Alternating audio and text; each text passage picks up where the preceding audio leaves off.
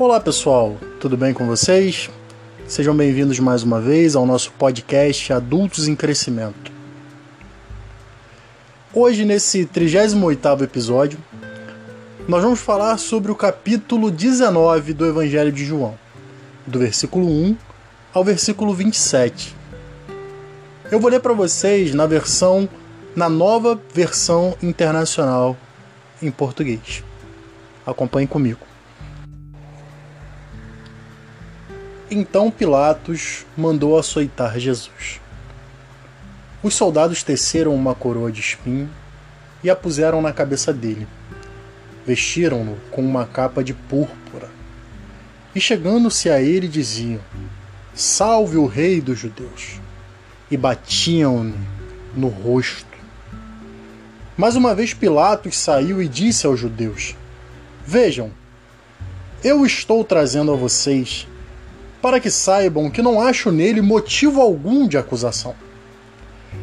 Quando Jesus veio para fora, usando a coroa de espinhos e a capa de púrpura, disse-lhes Pilatos: Eis o homem. Ao vê-lo, os chefes dos sacerdotes e os guardas gritaram: Crucifica-o! Crucifica-o! Mas Pilatos respondeu: Levem-no, vocês, e crucifiquem-no. Quanto a mim, não encontro base para acusá-lo. Os judeus insistiram. Temos uma lei, e de acordo com esta lei, ele deve morrer, porque se declarou filho de Deus. Ao ouvir isso, Pilatos ficou ainda mais amedrontado e voltou para dentro do palácio. Então perguntou a Jesus: De onde você vem? Mas Jesus não lhe respondeu. Você se nega a falar comigo? disse Pilatos. Não sabe que eu tenho autoridade para libertá-lo e para crucificá-lo? Jesus respondeu: Não terias nenhuma autoridade sobre mim, se esta não te fosse dada de cima. Por isso, aquele que me entregou a ti é culpado de um pecado maior. Daí em diante, Pilatos procurou libertar Jesus. Mas os judeus gritavam: Se deixares este homem livre, não és amigo de César. Quem se diz rei opõe-se a César. Ao ouvir isso, Pilatos trouxe Jesus para fora e sentou-se na cadeira de juiz, num lugar conhecido como pavimento de pedra, que em aramaico é Gábata. Era o dia da preparação da semana da Páscoa, por volta do meio-dia. Eis o rei de vocês, disse Pilatos aos judeus. Mas eles gritaram: Mata, mata, crucifica-o. Devo crucificar o rei de vocês? perguntou Pilatos. Não temos rei, senão César, responderam os chefes dos sacerdotes. Finalmente Pilatos o entregou a eles para ser crucificado. Então os soldados encarregaram-se de Jesus. Levando a sua própria cruz, ele saiu para o lugar chamado Caveira, que em aramaico é chamado de Gólgota. Ali o crucificaram, e com ele dois homens, um de cada lado de Jesus. Pilatos mandou preparar uma placa e pregá-la na cruz, com a seguinte inscrição: Jesus Nazareno, o Rei dos Judeus. Muitos dos judeus levaram a placa, pois o lugar em que Jesus foi crucificado ficava próximo da cidade, e a placa estava escrita em aramaico, latim e grego. Os chefes dos sacerdotes dos judeus protestaram junto a Pilatos. Não escrevas o rei dos judeus, mas sim que esse homem se diz rei dos judeus. Pilatos respondeu: O que escrevi, escrevi. Tendo crucificado Jesus, os soldados tomaram as roupas dele e as dividiram em quatro partes, uma para cada um deles, restando a túnica. Esta, porém, era sem costura, tecida numa única peça de alto a baixo. Não a rasguemos, disseram uns aos outros. Vamos dividir por sorteio quem ficará com ela. Isso aconteceu para que se cumprisse a escritura que diz: Dividiram as minhas roupas entre si e tiraram sorte pelas minhas vestes. Foi o que os soldados fizeram. Perto da cruz de Jesus estava a sua mãe, a irmã dela, Maria, mulher de Clopas, e Maria Madalena. Quando Jesus viu sua mãe ali e perto dela o discípulo a quem ele amava, disse à sua mãe: Eis aí o seu filho. E aos discípulos: Eis aí a sua e ao discípulo: Eis aí a sua mãe. Daquela hora em diante, o discípulo a levou para casa. Essa é a palavra do Senhor para nós neste dia. Jesus foi humilhado, zombado, depreciado de uma forma que nenhum ser humano merece. A tortura psicológica que Jesus foi submetido é praticamente impossível ao homem suportar. Ele foi coroado, foi, foi vestido como um rei.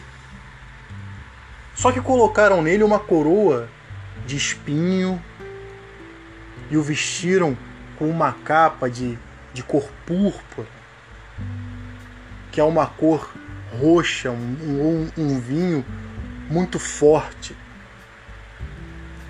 Eles cuspiram no seu rosto, eles deram bofetadas em seu rosto. Jesus não reagiu. Em nenhum momento Jesus reagiu. Nem perdeu o seu controle emocional. Já não bastasse os açoites, a própria crucificação também. Ele passou por um tipo de chacota e zombaria por parte dos soldados romanos que se divertiam fazendo tudo aquilo. Era um grande espetáculo. Já os judeus, o povo de Jesus, ah, os judeus, os detentores da lei, os protetores da lei, os protetores da palavra do Senhor, os homens prudentes, tementes a Deus, pelo menos assim deveria ser.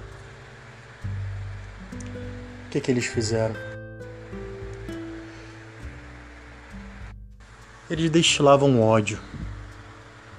Suas bocas estavam cheias de sangue, assim como os seus olhos. Eles estavam ansiosos pelo pior desfecho possível, que era Jesus morto, agonizando numa cruz, como um criminoso de pior espécie. Não havia lugar para outro sentimento neles, não. Parecia que eles estavam tomados por um, uma força maior, uma força negativa, uma força satânica. Mesmo Pilatos, que era a figura do Estado, que era a figura opressora de Roma sobre aquela sociedade tão sofrida, mesmo Pilatos foi mais prudente do que os judeus naquele momento. Pilatos sentiu uma espécie de misericórdia por Jesus, mas os judeus estavam tomados pelo ódio então havia muito mais racionalidade nos romanos do que nos judeus, por incrível que pareça. Os romanos conhecidos como irracionais, principalmente quando relacionados a criminosos, a cumprimento de sua lei pesada. Eles não tinham dó nem piedade de criminoso, eles não tinham dó nem piedade de ninguém. Mas quem estava simbolizando tudo isso era o próprio povo de Deus. Eram os próprios judeus. Então, além de Jesus ter passado por tudo isso, passou por tudo isso por causa dos judeus, por vontade dos seus, por vontade do seu próprio povo que ele tanto amou. O seu povo, além de não reconhecê-lo como filho de Deus, o transformou em um criminoso digno de crucificação. Então era um contexto de terror em todos os aspectos. Culpado por um crime que não cometeu, odiado pelo seu próprio povo, zombado pelos romanos, que já fazia da vida dos judeus pesada demais no dia a dia. Esse era o cenário de terror que Jesus vivia naquele momento. Além da tortura física que Jesus sofreu, Jesus sofreu uma tortura também de cunho psicológico. E parece que João foca mais nessa parte psicológica, essa parte dos insultos, né, na parte da zombaria, do que na, nos açoites em si. João fala rapidamente na ordem que Pilatos diz, mas não entra em detalhes como os outros evangelhos. A gente sabe tudo o que aconteceu fisicamente com Jesus. O processo de crucificação, ele é muito cruel. Ele era para ser assim mesmo. Só que Jesus não foi simplesmente crucificado, Jesus foi diversamente, diversa, diversas vezes açoitado. Mas pior do que isso, ele foi humilhado. Ele foi humilhado por um crime que não cometeu. E ele foi humilhado amando dos, dos seus. É terrível demais para a gente assimilar isso. Então não foi só a pena de morte por uma lei falha, foi a morte de um justo inserido no pior contexto possível. Foi o que a gente acabou de ler aqui. Mas aqueles judeus que estavam ali, que gritavam mata-o, crucifica-o, e que no capítulo anterior vocês viram, no último episódio, mandaram soltar Barrabás ao invés de Jesus e agora mandam crucificá-lo. E crucificá-lo era um artifício usado pelos romanos. Jesus nem foi morto pelos artifícios da lei judaica, que também era bem pesada, que tinham apedrejamentos em praça pública, por exemplo, e outros tipos de punição. Mas eles escolheram a pior forma possível. Eles queriam julgar Jesus pela lei romana. E pela lei romana, a crucificação era comum para criminosos.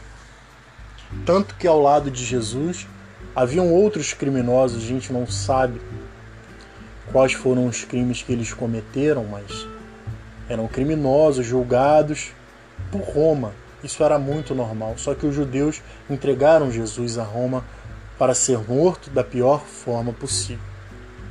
Então, essa mesma multidão que gritava: crucifica-o, mata-o, essa multidão interesseira, essa multidão que vai de acordo com a maioria, essa multidão que não raciocina, essa multidão que é levada pelo pensamento dos outros, pelo pensamento da grande massa. Essa mesma multidão, há um tempo atrás, seguia Jesus no auge do seu ministério, eram seus seguidores, faziam parte daquela multidão que seguia Jesus por causa dos seus milagres, por causa dos pães, por causa dos peixes, por causa da sua fama, é a mesma que agora grita: crucifica. Jesus sabia disso tudo e nunca foi iludido por quantidade. Quero fazer uma pergunta para você, meu irmão. Você se ilude com quantidade, com a aparência das coisas da vida? Meu irmão, não se iluda não.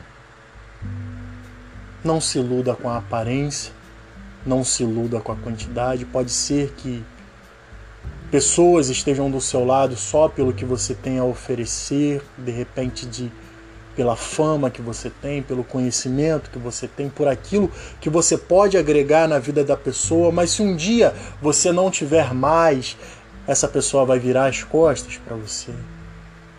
Todo mundo já passou por isso. Isso é uma questão de perspectiva. Eu não vou me frustrar lá na frente se isso acontecer, se eu não criar uma perspectiva em cima disso. Jesus tinha essa visão e Jesus nunca era frustrado, nada pegava Jesus de surpresa.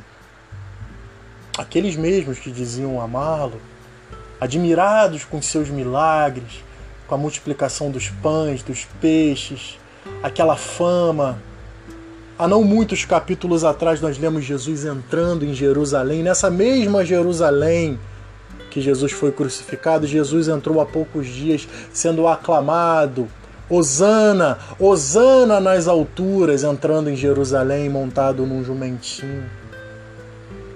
E dias depois, nessa mesma festa, nessa mesma Páscoa, o próprio povo, inflamado por uma maioria religiosa que detinha o poder,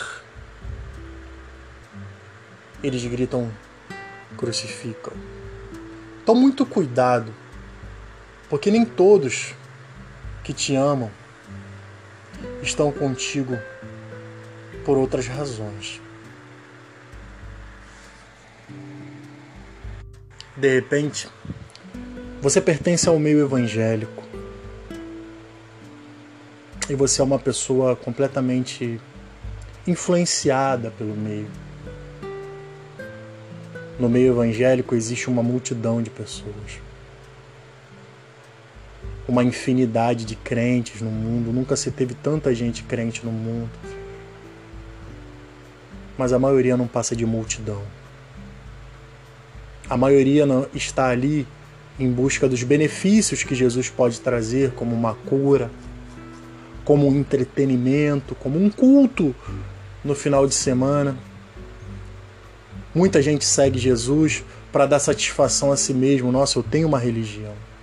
Então eu tenho a consciência tranquila. Eu vou à igreja todo domingo, participo dos eventos da igreja. De repente, vocês só fazem parte de uma grande multidão. Só fazem parte de uma grande multidão que só diz: Vem a mim, vem a mim. E nada tem a oferecer a Jesus. Quando Jesus está nessa situação, diante de Pilatos, em silêncio, você pula fora. Porque aquele Jesus, no auge do ministério, não está mais ali, não. Não, aquela figura famosa, querida por todas, não existia mais. Agora estavam ali estava ali um suposto bandido prestes a ser crucificado por Roma. Ah, esse Jesus já não serve mais. Então, quando Jesus não responde à tua oração, quando Jesus parece em silêncio, quando Jesus parece incapaz, você permanece fiel, meu irmão.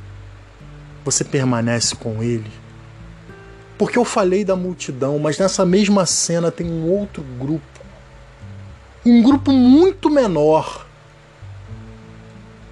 que estava com Jesus, independente das circunstâncias. Nem todos que estavam ali, naquele cenário de terror, odiavam Jesus. Havia gente ali sofrendo junto com ele.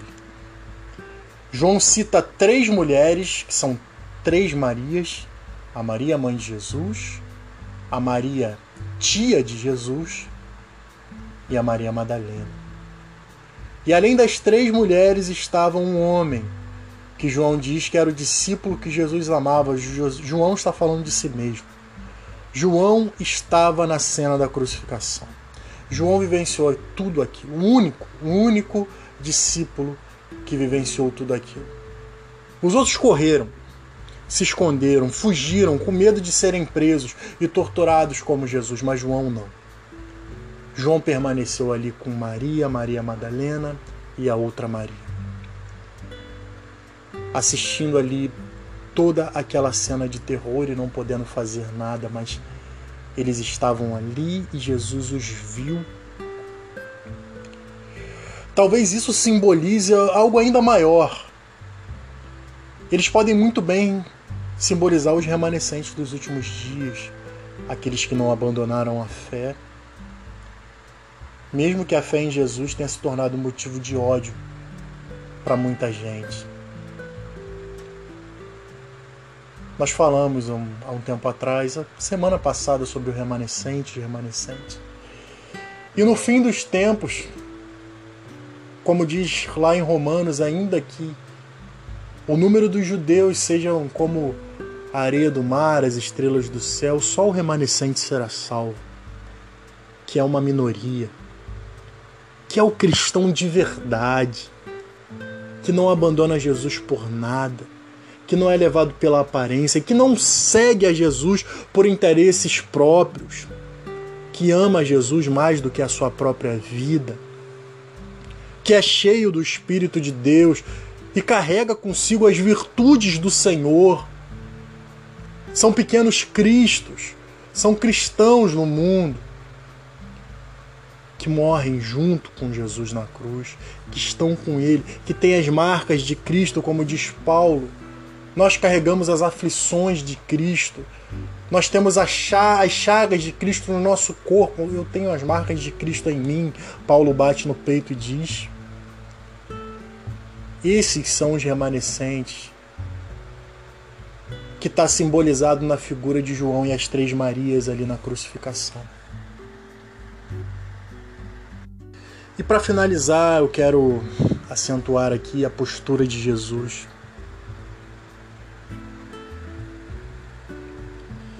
Diferente do que muita gente pensa, Deus não é um Deus vingativo. Não. Não. Vingativo somos nós, guardadores de rancores, justiceiros com a nossa própria mão. E o nosso sentido, o nosso senso de justiça não tem nada a ver com o senso de justiça de Deus. A nossa justiça é quase igual, idêntica a vingança, a punição, a olho por olho, dente por dente. Não. Não. Na crucificação nós vemos exatamente como Jesus age com aqueles que o ofendem, com aqueles que o maltratam. Muitos pensam que Deus não tolera, por exemplo, piadas de comediante com seu nome. Quantas vezes vocês já ouviram isso?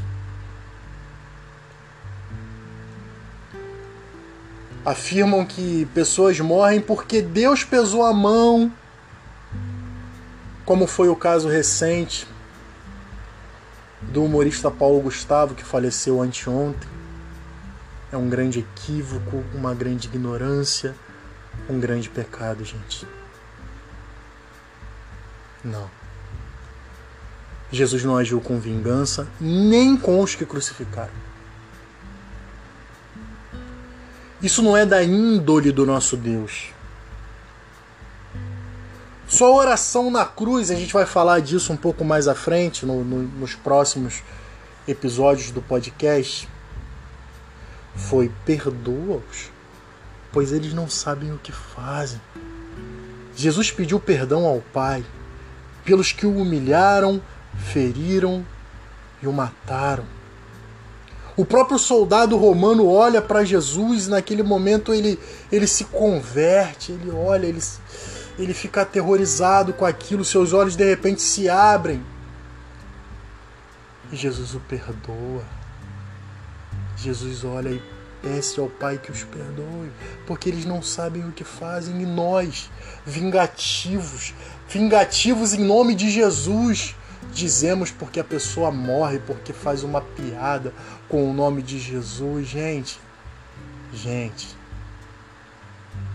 a gente precisa evoluir, a gente precisa conhecer quem é o nosso Deus. Nós transformamos Deus numa caricatura de um Deus vingativo. Mas o meu Deus está ali na cruz do Calvário, pedindo ao Pai que perdoe, aqueles que o botaram uma coroa de espinho, bateram com uma cana na sua cabeça para que os espinhos perfurem o seu cérebro e ainda zombaram dele, colocando uma túnica de cor púrpura, dizendo: Olha, o rei dos judeus, e cuspiam na sua face esbofeteavam o seu rosto. Você quer uma humilhação maior do que essa? Você sendo Deus? A gente nunca vai ter noção disso porque a gente nunca será Deus. Jesus é Deus, estava sentado no trono de glória e veio ao mundo viver como homem e terminou sua vida dessa forma. E depois disso ele ainda ora ao Pai dizendo: Senhor, perdoa-os, porque eles não sabem o que fazem, e nós, humanos, queremos a punição de pessoas. Em nome de Jesus, que Jesus é esse? Não, não é esse Jesus que eu estou vendo aqui na cruz do Calvário. Não é esse Jesus que eu estou lendo para vocês agora.